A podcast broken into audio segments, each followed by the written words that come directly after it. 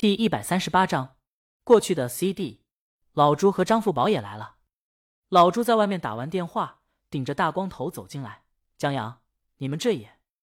他一时间都不知道去哪儿吐槽，太不专业了。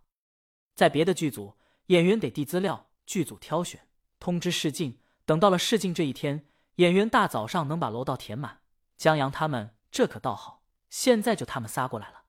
哎，你别动。江阳忽然觉得老朱这走路姿势有点汉奸的意思。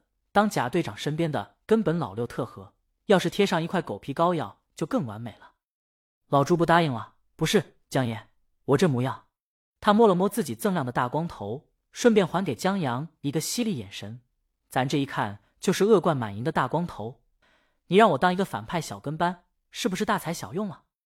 江阳想了想，也就老六这角色适合老朱。老朱不适合演黄金彪，他没那体格和气势。贾贵不用说，余下的两个岛国反派角色，老朱也不合适。当然，这些都是江阳根据自个儿记忆中的画面来挑的。可有现成的答案，为什么不抄呢？我戏路这么窄的吗？老朱摸了摸自个儿的光头。江阳把剧本给他们三个看，如果他们觉得能胜人别的角色，也可以试一试。就在他们看剧本的时候。周浩打着呵欠来了。昨晚上在泡泡的酒吧玩晚了，泡泡酒吧来了个驻唱，那长得一个漂亮黑，改天带你见。算了，你爱滚哪儿滚哪儿。他打开一瓶冰可乐，刚要开启冰凉一天，哈哈，老朱笑起来，吓得周浩一哆嗦，可乐喂衣服上了。老朱你干什么呢？吓我一跳。黑藤对付武工队，我们更要变本加厉，狗急跳墙。贾贵，TJ，您再着急也不能跳墙啊。老朱一翻剧本就到了这一行，一看就乐了。这看到的知道的是剧本，不知道的还以为在说相声呢。江阳写的词儿绝了，幸好他看了人物介绍，不然还以为贾队长是卧底在区县救国。他笑不拢嘴，对江阳说：“江阳，这贾队长你必须让我试试，不试试我不死心。”唐波倒是没乐，他在揣摩角色。江阳让他试一试水根的角色。唐波在知道。江阳他们要拍抗日情景喜剧的时候，脑海里首先浮现的是郑明伟光正的角色。现在那些抗战剧都是这样的，他觉得这对他应该没什么难度。现在看了剧本以后，他知道自己想错了。这角色挺有难度的，既要保持正面，还得油滑起来，这中间有个度，挺难的。他看了一眼江阳，这小脑袋瓜里想的什么？写的人物在台词上是真立得住。他们揣摩剧本时，张大卫领着三哥和猛张飞来了。三哥脸上还化着妆。江阳，你这是？三哥，早上有一节广场舞课。江阳竖起大拇指，改天高低的去看一场。石头得看店就不过来了。不过张大卫让江阳放心，石头都联系好了，过来的兄弟们在台词等基本功上绝对过关。本来一些觉得江阳他们是野鸡剧组。又看不上那点钱，不想来的演员也让石头动员过来。江阳让周浩看一看三哥，你觉得这气质怎么样？周浩拿着三哥和老朱比较一番，挺不错。既然老朱想试一试，江阳就让他们都演一段。就这我哪知道啊？我就知道他长得黑这一段就行了。江阳觉得这段特精髓。俩人试了以后，即便是老朱都不得不服，在气质这一块，三哥拿捏的死死的。他甘愿当跟班老六。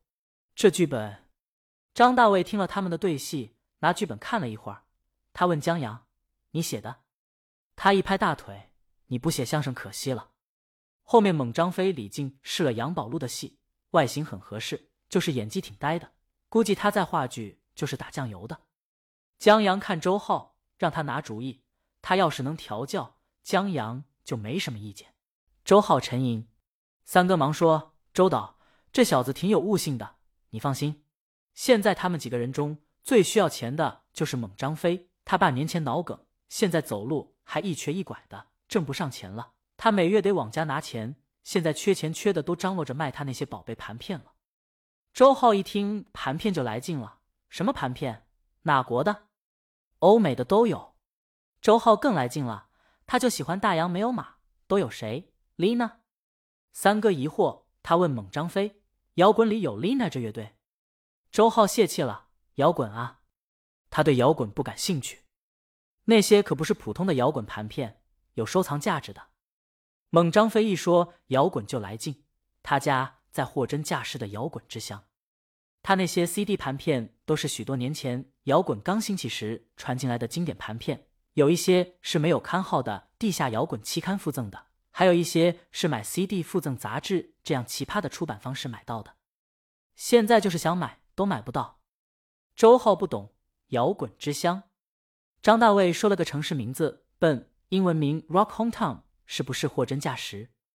周浩说了个植物，这么个摇滚之乡啊！三哥说这些盘片对猛张飞意义非凡。他高中的时候疯狂迷摇滚，搜罗了很多珍贵的盘片和期刊。后来高考发挥失常没考好，他爸一气之下把所有关于摇滚的全给他卖了，让他安心复读。猛张飞也一气之下离家出走去闯荡了。父子俩怄一股气，谁也不理谁，过年都不说话。结果去年老爷子脑梗，他后悔了，哭着赶回去。他妈拿出来一些盘片，说是他爸这些年给他搜罗的，打算死后给他，让他好好后悔一番。周浩乐了，老爷子报复心还挺重。江阳说：“这叫有其父必有其子。”猛张飞离家出走，何尝不是报复？不过这会儿是报复不成了。老爷子命大，慢慢恢复了，挣钱是别想了。现在成了药罐子。他爸妈早在药厂改制那会儿就下岗了。养老金什么的都没有，现在就等猛张飞拿钱呢。猛张飞的盘片不得不再拿出来卖，挺搞的。猛张飞说：“这就是个圈。”江阳问猛张飞：“你是怎么忍住没把张大卫打死的？”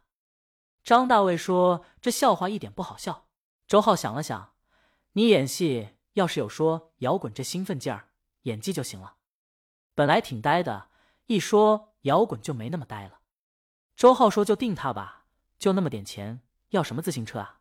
外形符合就不错了。”话说回来，张大卫卖盘片这事儿，让江阳想起了《解忧杂货店》里的一个情节：一个名叫浩介的年轻人痴迷披头士，结果家里破产，为了躲债要连夜跑路。浩介把自己个儿珍藏的盘片卖了。